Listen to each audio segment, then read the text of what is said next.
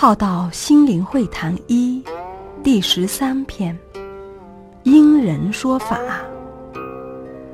我们对小学生的方便说法、方便作为与要求，是为了渐次接引他们提升成长，所以要求较低，标准较低，说法较浅。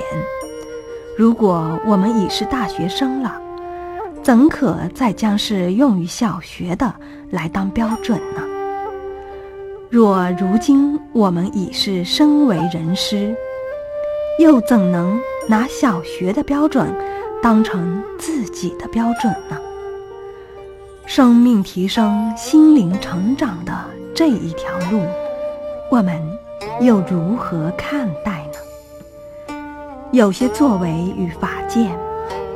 是能引导人们于六道中有大作用、大利益；有些法界，则是能引导人们出离六道的殊胜性。